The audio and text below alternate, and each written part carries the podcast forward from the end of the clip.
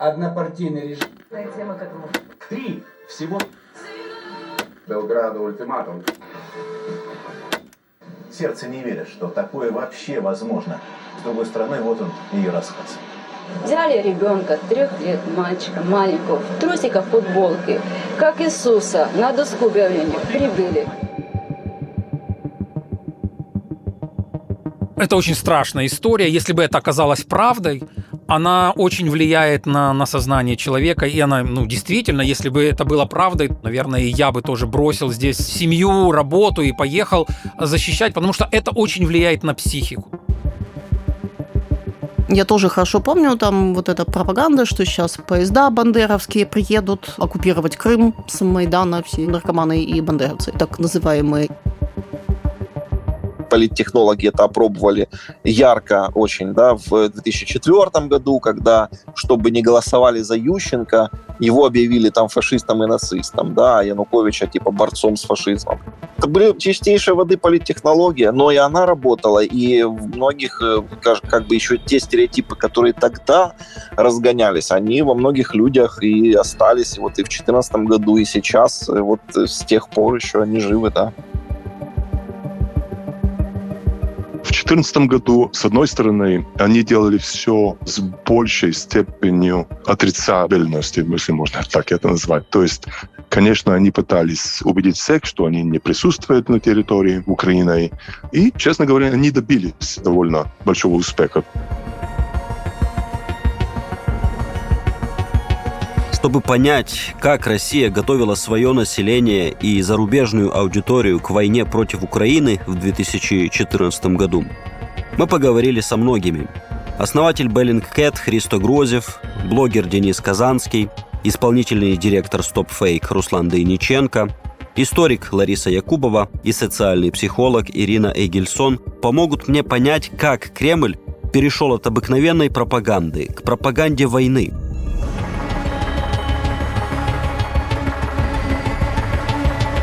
Меня зовут Евгений Саватеев. Это одиннадцатый эпизод подкаста «Диктор зло».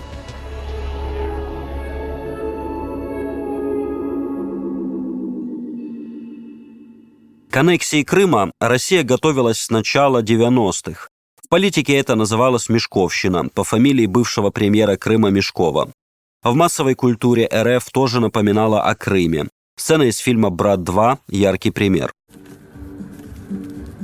Вы мне, гады, еще за Севастополь ответите. Я в 2012 году была в Удмуртии по приглашению коллег на конференции. И мы зашли на кафедру с коллегой, и пришел кто-то из сотрудников тоже кафедры, кто что, познакомились. Я сказала, что я из Крыма. И он говорит, Крым наш, Крым будет нашим. Это был 12 год. Вспоминает социальный психолог Ирина Эгельсон. Тогда в аннексию еще не верилось. Я с друзьями, которые у меня там образовались, рассказываю вечером за пивом, мы дружно ржем, наш, в смысле, удмуртский, что ли, или чей. Вот, это было смешно в 2012 году, хотя на самом деле не смешно совершенно. Информационное пространство Крыма было оккупировано задолго до физической оккупации. Россия вкладывалась в пророссийские медиа на полуострове. Ирина Егельсон вспоминает, что редакция одной из самых шовинистических российских газет находилась на улице Русская, и редакторская колонка называлась «Взгляд с улицы Русской». И там были все такие российские шовинистические абсолютно тексты обоих авторов этой колонки, естественно, я знаю. Вот этот взгляд с улицы Русской был очень такой, вот с русской такой почти черносотенный. Я обращала внимание на такие тонкости игры с пропагандистской. Колонка с цитатами из документов Третьего рейха о том, как вот мы, значит, будем славян уничтожать, что это третий сорт там и так далее. И в эту колонку врезка такая, вставочка карикатура солдат НАТО, который, значит, топчет то, то ли Крым, то ли Россию всю сейчас не помню, ну вот ассоциация по смежности, вот текст про нацистов и вот солдат НАТО. То есть к весне 2014 года Россия создала нужную атмосферу на украинском полуострове, а Майдан пропаганда использовала как пугало российской пропаганде удалось напугать крымчан, то, что придут какие-то мифические бандеровцы, националисты, нацисты, и будут их убивать, преследовать, э, запрещать им говорить на русском языке. Руслан Дейниченко – университетский преподаватель и одновременно фактчекер. А в марте 2014 года он и его коллеги только создали проект Stop Fake, цель которого – развенчивать вранье российской пропаганды. Еще не было понимания, что все перерастет в полномасштабную войну, что будет оккупация Крыма, начнутся события на Донбассе, но уже появлялись первые тревожные звоночки пропаганда уже готовила, в марте месяце она готовила к тому, что в конце апреля, потом в мае начнутся эти события, и Россия уже будет готова к приему беженцев. Первая статья для Stop Fake, которую написал Руслан Дейниченко в начале марта 2014 года, была об украинских беженцах в России. Дело в том, что тогда появилась информация, что украинцы якобы убегают из страны, и сотни их пересекли российско-украинскую границу и осели в Воронежской, Белгородской и других областях. Руслан Дейниченко позвонил в Федеральную миграционную службу Белгородской области, чтобы спросить о том, сколько украинцев на самом деле к ним приехало женщина, с которой я общался, она говорит, вы знаете, вообще у нас за неделю было пять телефонных звонков, мы не знаем, откуда эта информация взялась и почему все о ней говорят, потому что у нас такой информации о беженцах нет. Но тогда эта женщина сказала мне, мы получили приказ из Москвы готовить места для беженцев. И мы уже купили котелки, матрасы, мы купили там посуду, мы купили палатки для, для беженцев. Я думаю, ну какие идиоты, зачем у вас беженцев нет, а вы это все уже накупили. И ну, я понял тогда через несколько недель, когда начались события в Донбассе, они просто готовились. Впрочем, иногда пропаганду удавалось развенчивать оперативно. Мне приходилось говорить с людьми, которые выдумывали эти фейки. Когда-то на конференции какой-то ко мне подошла журналистка Арти и попыталась заговорить, что ну вот вы журналисты, мы журналисты, мы делаем общее дело, как-то нам нужно сесть за общий стол и поговорить вот какие, про наши общие проблемы в профессии. Естественно, я ей отказал, говорю, нет, мы занимаемся абсолютно разными вещами, и вот конкретно ей, я говорю, я могу предоставить толстую папочку с теми фейками, которые именно вы сделали. Руслан Дениченко вспоминает, что в Крыму эта женщина сделала сюжет о том, что, цитата, «еврейское население в Крыму убегает от националистов, которые антисемитскими лозунгами расписали синагогу и другие здания». Я разобрался в ситуации, и оказалось что? Что на самом деле эти еврейские и религиозные деятели, они уехали в Украину, потому что они бежали от российской оккупации. То есть картинка была как бы красивая, вот, вот там какая-то свастика нарисована, и вот э, Равин убегает, ну, ну, убежал он в Украину, к тем, кто якобы его преследовал и от кого он должен был бежать. То есть она просто не сказала всю правду. То есть правда, да, он уехал из Крыма, но почему уехал, его мотивацию она извратила.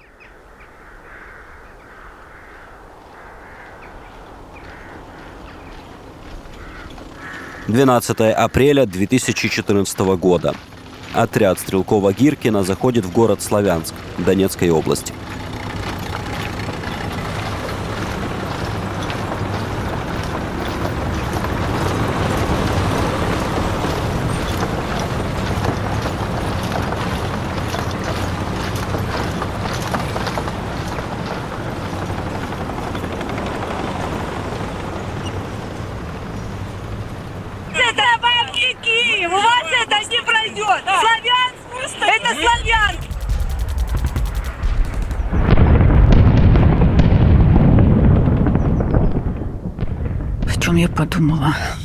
Зашел чекистский отряд. Говорит историк Лариса Якубова, уроженка Донецка. На ее взгляд, главное, что смогла сделать пропаганда на Донбассе, это ввести людей в состояние оцепенения. Абсолютного гражданского и э, личностного ступора, который его вводит э, в состояние животного страха. По ее словам, российская пропаганда начала обработку Донбасса не в 2014-м. Перенесемся в 2004 год, в город Северодонецк. Съезд партии регионов, вошедший в историю как сепаратистский, но неуспешный. На нем выступали политики, функционеры, чиновники, но и простые люди. Вот часть выступления одной из пенсионерок. Нельзя не понимать людям, вот там у Западной, ведь они тоже получают же такую пенсию, как и мы. Тем более, тем более, что туда в Западную идет отчисление отсюда, с Донбасса. А вот с какими тезисами выступал тогдашний глава Харьковской обладминистрации, один из лидеров пророссийской партии регионов Евгений Кушнарев. И я хочу напомнить горящим головам под оранжевыми знаменами. От Харькова до Киева 480 километров, а до границы с Россией 40. Вставай, страна огромная, вставай на смертный бой, с нашистской силой темною, с оранжевой чумой. Ирина Эйгельсон вспоминает. В начале 2000-х людям пытались вбить в головы миф о двух противостоящих одна другой Украинах. Я про Донецк и Львов, которые, значит, в непримиримом конфликте, это же еще 2004 год. Вот этот нарратив на Донбассе, он там продолжал подогреваться все теми же специалистами с пропагандой оттуда, из России про то, что Донбасс кормит всю Украину, про то, что бандеровцы придут и тут всех неукраиноязычных порежут и все это такое. Это не в 13-м началось, это началось намного раньше. И, соответственно, это же трансформировалось в российских медиа в нарратив о том, что мы должны наших русскоязычных, наших русских братьев защищать там потому что вот, значит, их там ущемляют или еще что-то еще. Мне кажется, это вот, вот этот комплекс. И внутри украинское информационное поле во время выборов, и работа на российскую аудиторию с тем, что вот там наши мы их защищать будем всеми силами, но, конечно, там в 2004 и в 2008 мне трудно было поверить в то, что война реальна. Я знаю, прошла войну, знаю, что Бандеры делали. Через 10 лет, весной 2014 года, блогер Денис Казанский работал в Донецке, своем родном городе, и пробовал вступать в дискуссии с местными жителями, которые попали под влияние российской пропаганды. Когда тоже еще только-только все начиналось, я тоже пытался, когда еще вот журналисты работали в Донецке, это еще там условно был март-апрель, да, и мы, когда мы пытались как-то вот э, достучаться до людей, задавать им вопросы, вот вы там за отделение Донбасса, да, за референдум, а как вы будете жить? Экономика как будет работать, а вы понимаете, что непризнанное государство выпадет из мировой экономики, его не, с ним никто не будет иметь никаких дел. Но когда мы задавали какие-то простые вот такие вопросы, абсолютно, скажем так, очевидные, да, они только, ну, поскольку не было на них ответа, они тоже вызывали агрессию. То есть в ответ был просто поток крика, что мне заплатил Сорос, там мы провокаторы, задаем какие-то фашистские вопросы.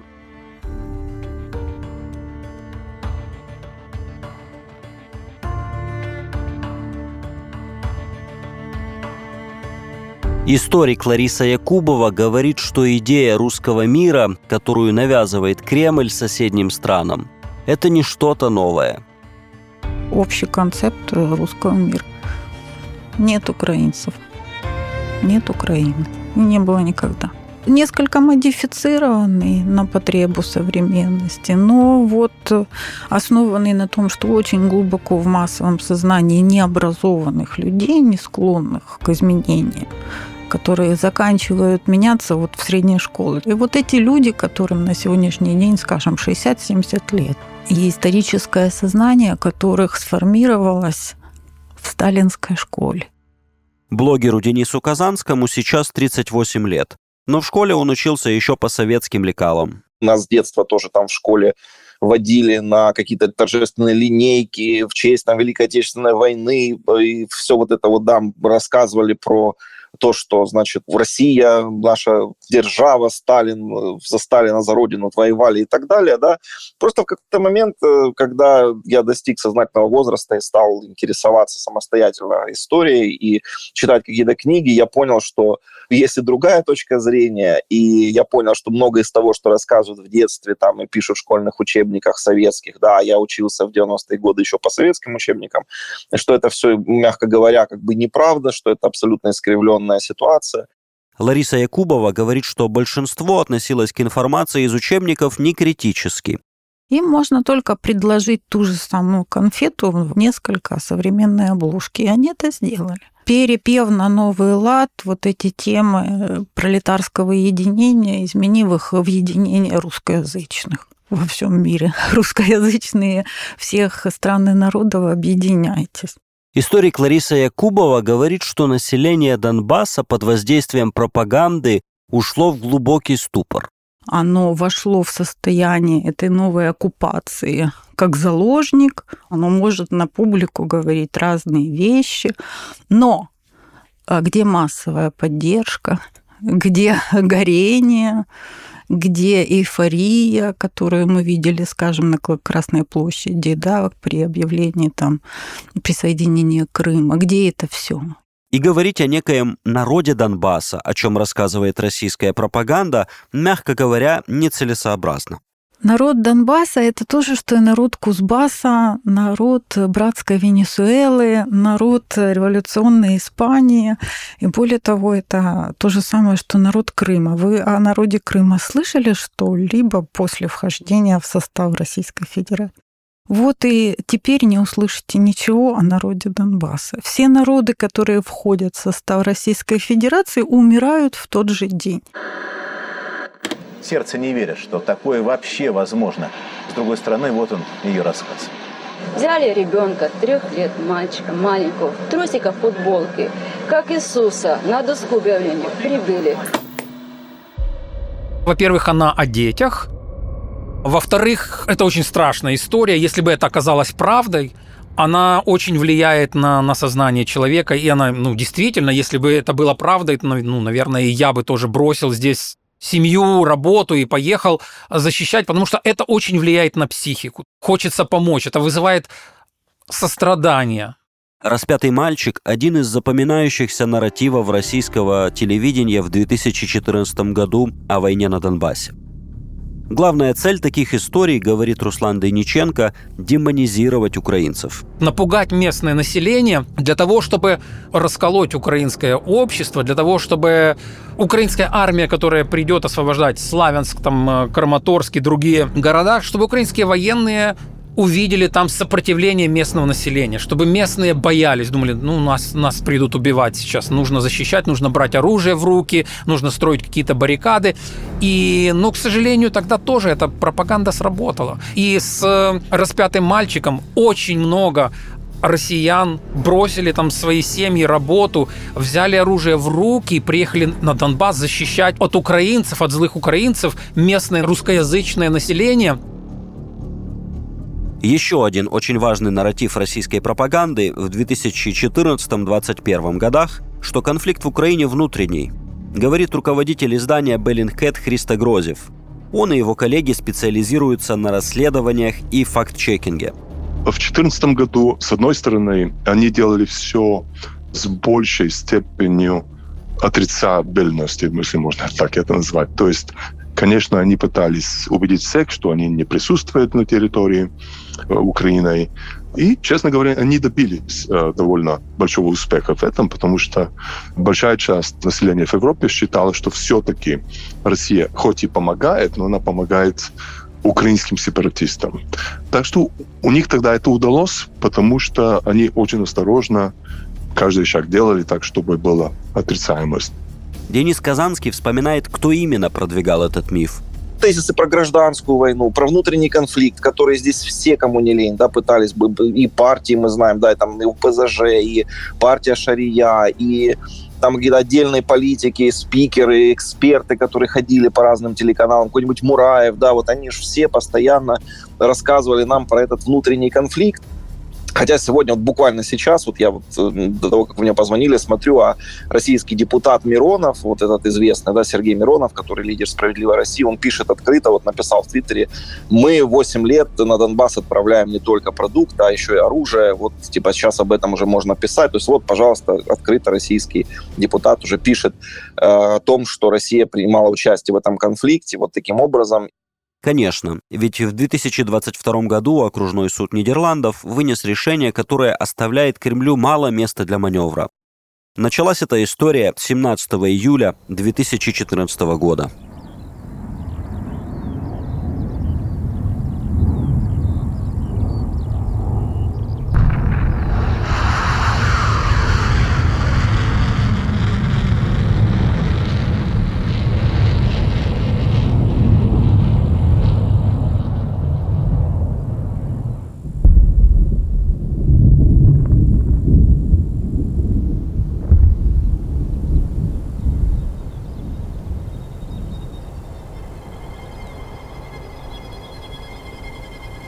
Тогда в Донецкой области упал самолет малайзийских авиалиний. Сегодня мы знаем решение окружного суда Нидерландов, что в сбитом Боинге виновна Россия. А тогда возникали самые фантастические версии. Один из пропагандистов, Михаил Леонтьев, показал сюжет, в котором поделился одной из таких. Короче, не было, скорее всего, никакого бука, никакого пуска с земли. В присутствии в районе катастрофы десятков профессиональных наблюдателей со всех сторон и тысяч непрофессиональных, никто его не видел. Это был хронологически не первый абсурд, в котором мы видели некачественную пропаганду. Говорит основатель Беллинкет Христо Грозев. Первой была пресс-конференция Минобороны РФ, на которой они использовали тоже, что доказано, фейковые фото. Для меня эмоция была такая, что вот, уже не надо думать, могли ли бы мы ошибиться в нашем расследовании, потому что если мы бы ошибились, то у России была бы консистентная, логичная контраверсия. А сам факт, что они такие абсурдные версии показывают, означает, что у них такой нет. Так что для меня лично это был успокаивающий фактор. Да, мы на правильном пути, надо идти дальше, а, потому что у них абсурдная ложь в ответ. Дело MH17 – одно из самых известных в работе Bellingcat.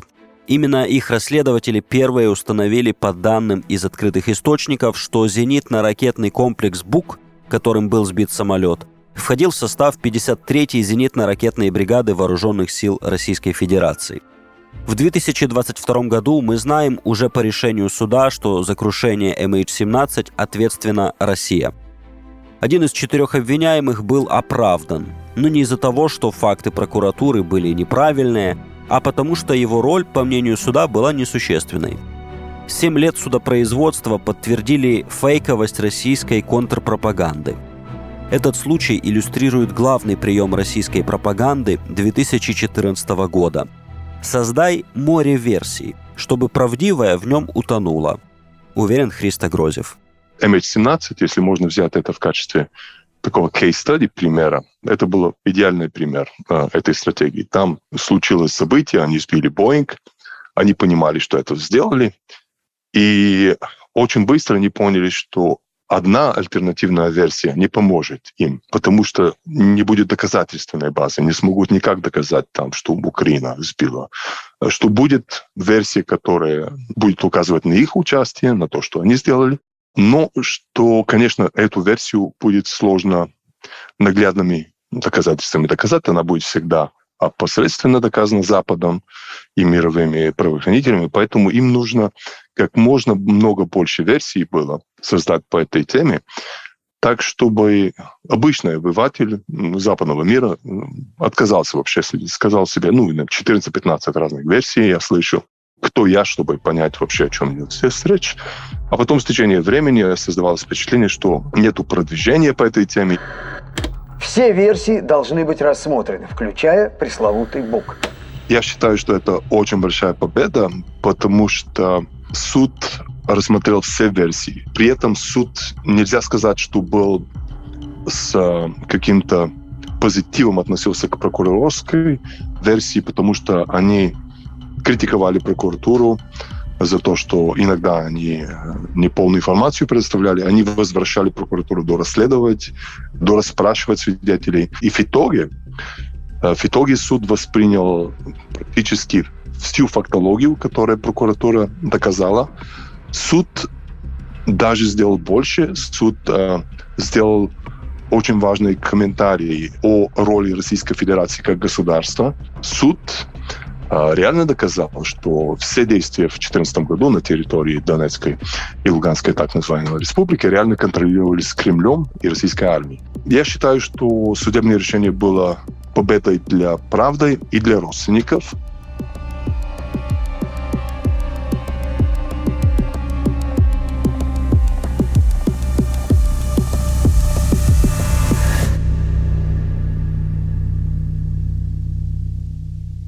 Россия время от времени пыталась сконструировать пропагандистские истории, которые должны были бы стать поводом для эскалации на фронте.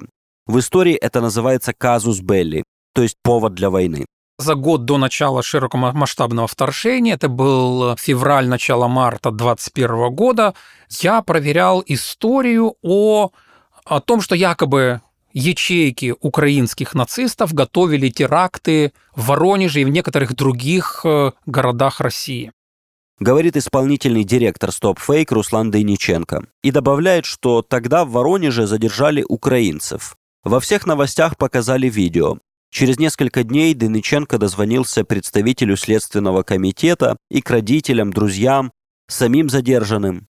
Их, кроме одного, отпустили. Это очень нетипично для задержанных украинских террористов, которые готовили теракты и были задержаны с оружием. Именно поэтому эта история была очень такой интересной для меня лично.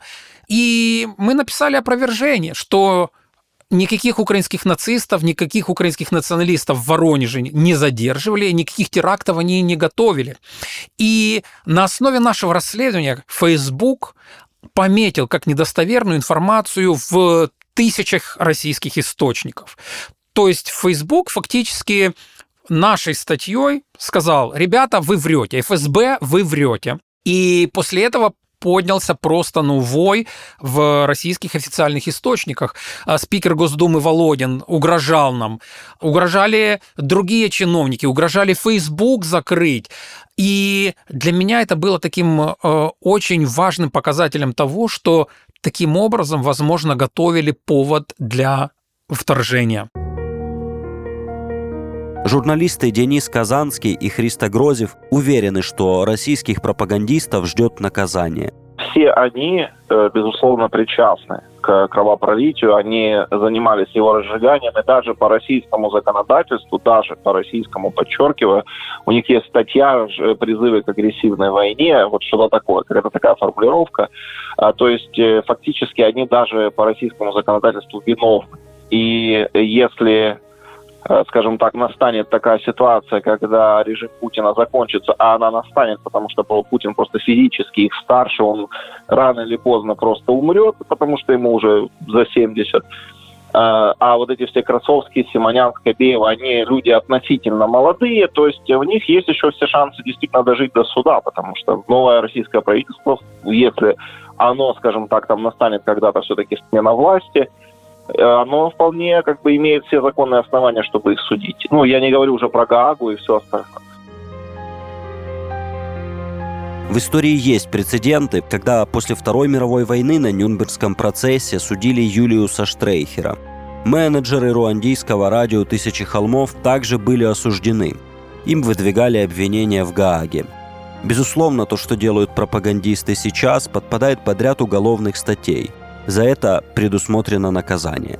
Я лично уверен, а, что они понесут ответственность, а, которая будет а, такого же уровня, как и ответственность генералов, которые дают приказы по обстрелу городов и сооружения там индустриальных и электроэнергийных.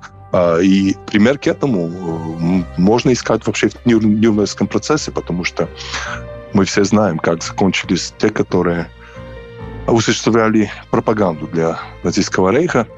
И э, здесь я уже э, знаю, что такая же ответственность будет и этим, которые создавали вообще условия для продолжения войны, для дополнительных военных преступлений, а именно центры пропаганды.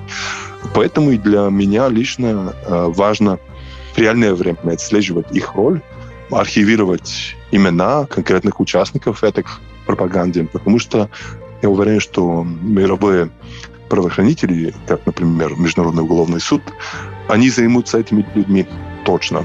Конечно, у них сейчас другие приоритеты, но они до этого дойдут, поэтому важно для нас их искать в реальное время и регистрировать и доказывать их роль.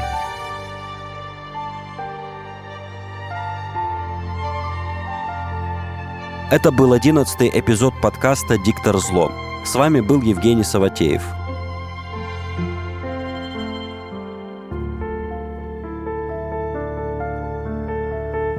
следующей, финальной серии поговорим о пропаганде, подготовившей и сопровождавшей полномасштабное вторжение России в Украину.